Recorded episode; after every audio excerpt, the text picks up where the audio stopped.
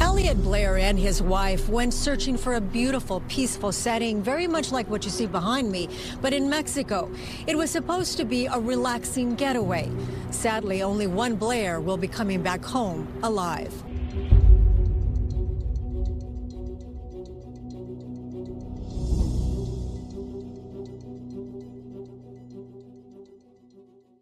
哈喽，大家好，我是鬼灵异。二零二三年一月， 三十三岁的艾利奥特和他的妻子金百利新婚一周年。为了庆祝这一日子，艾利奥特特意安排了属于两个人的墨西哥自由行。具体来说，是前往墨西哥的最北边下加州，那里同美国的加利福尼亚州相接壤。虽然说整体的治安情况并不好，因为其特殊的地理位置，它成为了美国走私犯的中转站。但艾利奥特所安排的几个旅游景点，包括罗萨里托海滩，倒是相对安全的。而罗萨里托海滩，它对于这一对夫妻而言有着非凡意义。艾利奥特的求婚和单身派对，甚至是他同金百利的新婚与蜜月，都是在这里度过的。为了延续这一份甜蜜，艾利奥特决定两个人的一周年纪念日还选址于此。他提前在一家叫 Las Rocas 的酒店预订了房间。他特意请求大堂经理为其保留三零八号房间，因为那是他曾与金百利一同住过的地方，满满的回忆，情深意切。数日后，幸福二人踏上旅途，他们还很兴奋地在一路上商量着：这过完第二次蜜月后，他们也准备备孕生子了，最好是两个，彼此之间好有个伴。一月十三日，他们在酒店睡到了自然醒，两个人做了 SPA，还在海滩边漫步。他们点了玛格丽塔鸡尾酒，并在观赏完美得令人窒息的日落后，他们驾车前往了位于度假村外一家当地餐馆吃龙虾。到了晚上七点左右，两个人就餐完毕后离开餐馆，返回酒店。不过在回去的路上，他们的车被当地的警察拦截了下来。丈夫艾利奥特询问说：“什么事啊？”警官回复说：“你们闯了一个 stop sign。”艾利奥特说：“我并没有看见哪儿有停车的警示标牌。我有超过十年的驾龄，我的驾车习惯向来都很好，从不违规。是不是哪搞错了？有什么误会吗？”警官看了一眼坐在副驾的金百利，然后他开口说：“不会有错，交罚金吧。付完钱后，这事儿也就翻篇了。”艾利奥特自然是不愿意的，他也不认为自己有违章，他需要警方提供证据。而在整一个交涉过程中，他的态度还是挺强硬的。当然，他也配合了警方的盘问，包括回答了关于他们为什么要来到墨西哥，来几天，住在哪里。在这一位警官没能顺利获取所谓的罚金后，也就十来分钟的样子，第二位警官赶了过来。艾利奥特出示了他在美国的工作证，他表示自己是一位律师，他强调说自己并不想惹事，但也懂得如何保护自己的权利。若警官们执意要罚款，行也行，那就去警局办吧。艾利奥特可以使用自己的信用卡来付款，这样也好给自己留一张罚款凭证。警官们在听后皱了皱眉头，他们坚持表示现在立马只收现金。在旁的妻子金百利感到了紧张与不安，因为她清楚丈夫的脾气。艾利奥特是一位按规章来办事的人，可眼下这两位墨西哥警官，他们由于没有实质证据，并不占上风。但也是咄咄逼人，不好交涉。当丈夫还想要力争自己的权利时，金百利拉了拉丈夫的手。丈夫看向了她，金百利并没有开口说话，因为在来墨西哥旅游前，丈夫曾反复交代过，若是在墨西哥遇上了什么棘手的事情，或是与官员打交道时，妻子金百利一定不要开口，一切都交由懂西班牙语的艾利奥特来办理。所以，当然，丈夫也看懂了妻子那关切而又慌乱的眼神。算了吧，就当是破财消灾。艾奥特也并不想搞砸自己的周年日纪念活动。他叹了一口气，然后同金百利一起开始清点他们钱包里的现金。他们只有一百六十美元，并没有达到警官所说的罚款总额。警官们也看明白了是什么意思。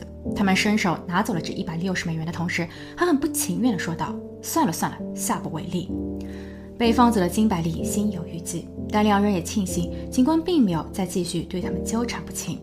夫妻二人回到了酒店，他们在大堂的酒吧又小饮了几杯，他们跳起了舞，似乎刚才的小插曲已经烟消云散。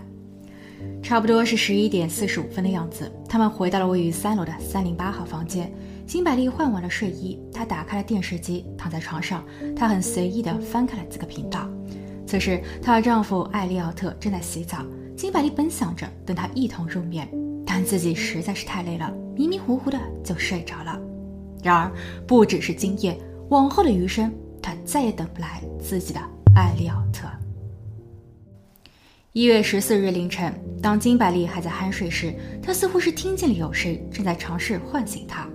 他勉强的睁开双眼，不过视线还是很模糊的。有两个晃荡的人影，他们接连的喊叫：“小姐，醒醒，醒醒！”摔在那里的是你的丈夫吗？他是吗？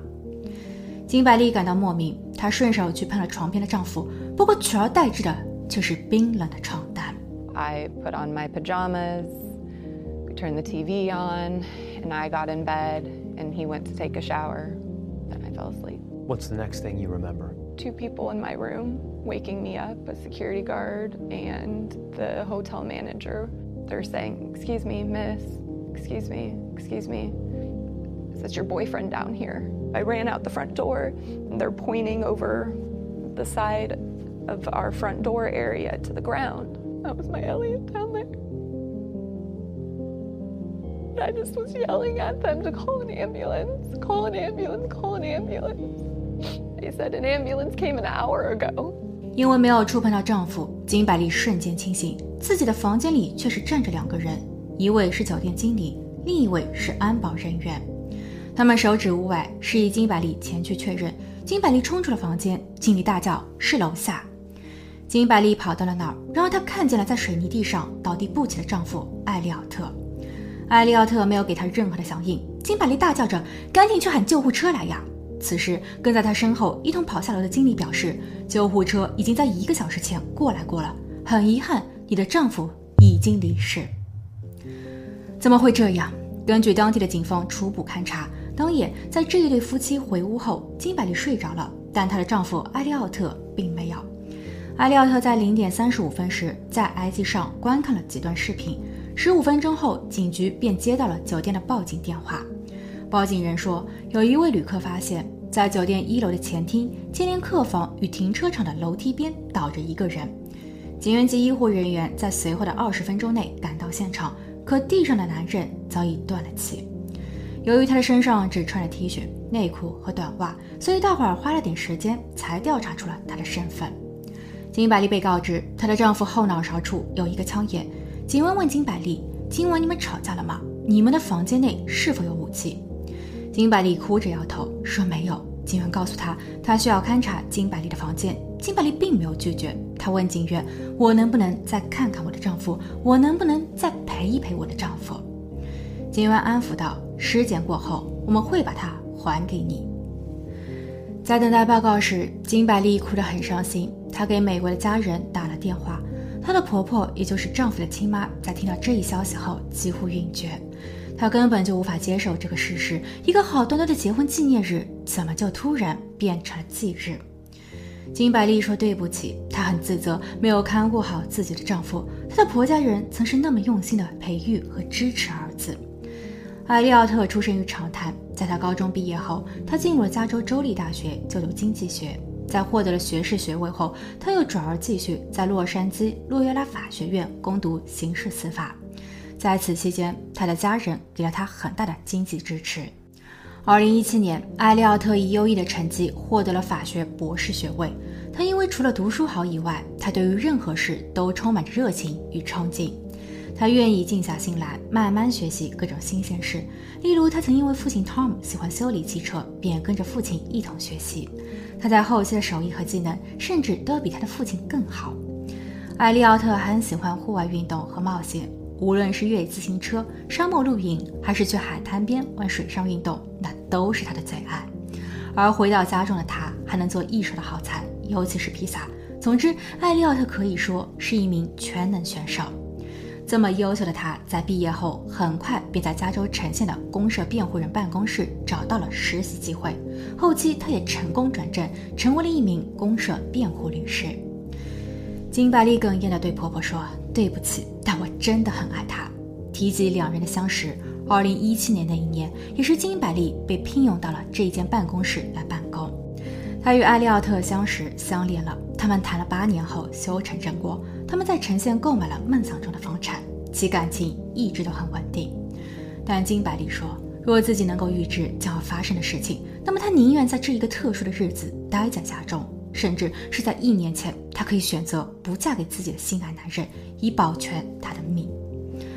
婆婆在听后对儿媳说：“金百利，艾利奥特也真的很爱你。”随后，婆媳二人隔着电话一起痛哭。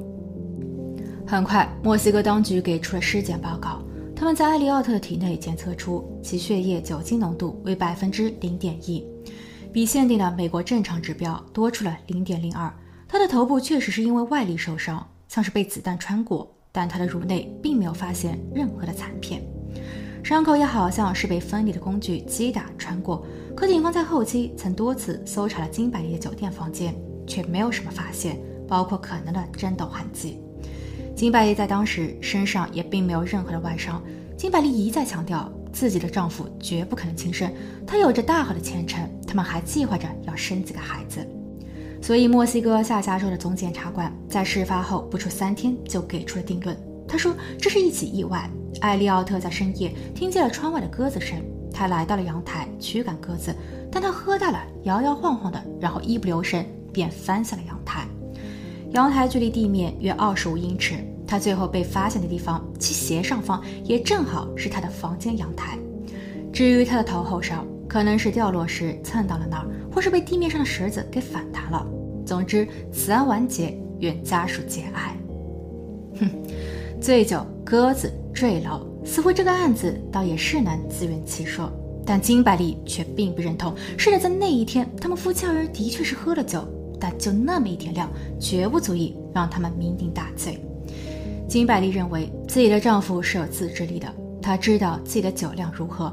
在金百利与她共处的九年里，她从来都没有见过自己的丈夫喝醉过。而那一天晚上，金百利看着自己的丈夫走进浴室，至少她在洗澡前。意识很清晰。墨西哥当局催促着，要不把艾利奥特尽快给火化了。金百利对此表示拒绝，她要回了丈夫的遗体，并于一月下旬在返回美国时，也申请了在美国当地进行二次尸检。然而，也就在此时，一个突发的消息让金百利怒不可遏，因为美国法医告诉金百利说，你的丈夫被做了防腐处理，有一些数值，包括其体内的酒精含量，已经遭到了污染与破坏。金百利质问墨西哥当局为什么要做防腐，更重要的是，为什么在做防腐前没有抽取更多的血液以做备份？对方回应说，根据要求，防腐处理必须在人离世并被检验后的二十四个小时内完成，他们是依照流程的，没有违规。但金百利对此很是不满，因为自己在当时并没有被告知完整的流程，并且他在得到了检测报告的第一时间就已经向当局提出了质疑。他跟墨西哥当局说得很清楚，自己要进行第二次尸检，所以金百利认为墨西哥当局的快速操作一定有鬼。目前，美国法医对艾利奥特进一步尸检的最终报告还未全部公开。不过，根据已经有了的信息，这足以让金百利愤怒、胸闷和心疼。她的丈夫在人生的最后一刻一定是受了不少的苦，因为单是从他的头骨处就已经有四十多处骨折，大部分都集中在了后脑勺和左脸。如果说这些伤是她在坠落过程中因为撞击地面而导致的，但金百利却明明的记得，她第一眼见到丈夫时，丈夫趴卧在地，右脸朝下，但右脸没事，左脸却为何伤得如此惨重？美国法医还说，在艾利奥特膝盖处有擦伤。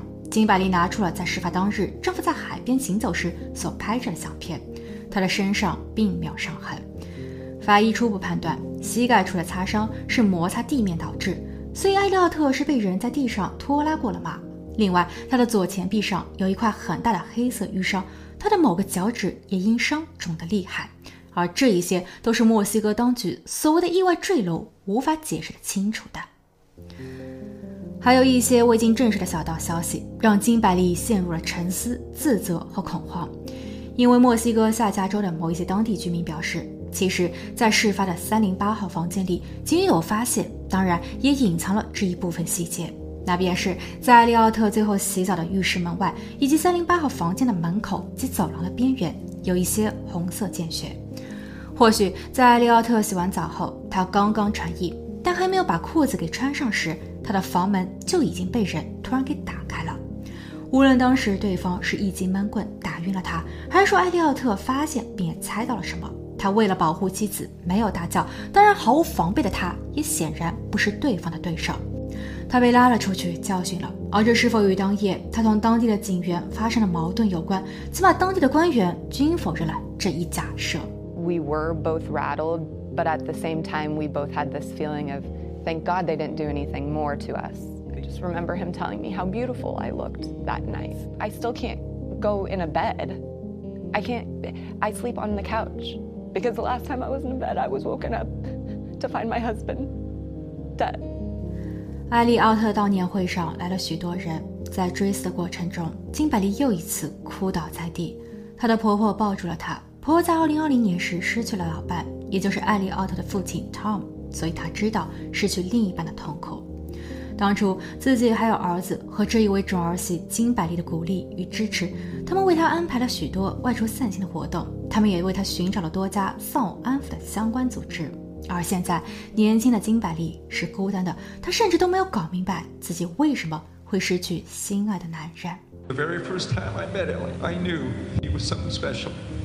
He was extremely polite, and I could tell he was driven to succeed in life. But Elliot was the best of us. And that's why it hurts so much. We will miss him every day. But we will never forget you, Elliot. We love you. 后期，金百利聘请了四家侦探，但无论是侦探还是有着美国调查局头衔的官员。他们在同墨西哥当局就此事进行交涉时，也是不断碰壁。 就连他们想要拿到警局的所有内部文案，以及事发当日酒店内的监控视频的要求，也通通被当局给拒绝了。或许当局并不想影响该酒店那源源不断的生意，毕竟当地还是一个旅游胜地；又或许当地的警局也想要遮盖什么秘密，只是艾利奥特的真相呢？不重要了吗？他就活该被埋葬吗？I want the world to know who my my R Elliot is. I want to make sure he's remembered. 好了，今天的故事就分享到这，我们下期见。